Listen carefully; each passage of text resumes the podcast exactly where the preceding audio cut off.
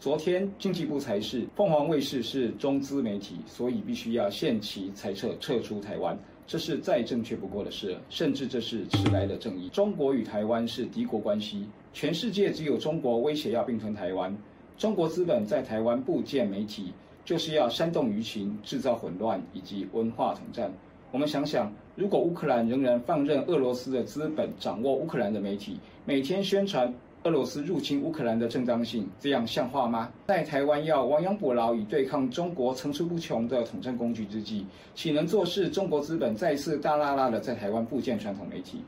凤凰卫视确实应该要滚出台湾，但是我们希望政府也能够正视中国利用社群媒体渗透台湾的危机，打造一个不受中资污染的媒体环境。毕竟，一旦台湾被中国掌握，台湾的媒体自由都将完全消失。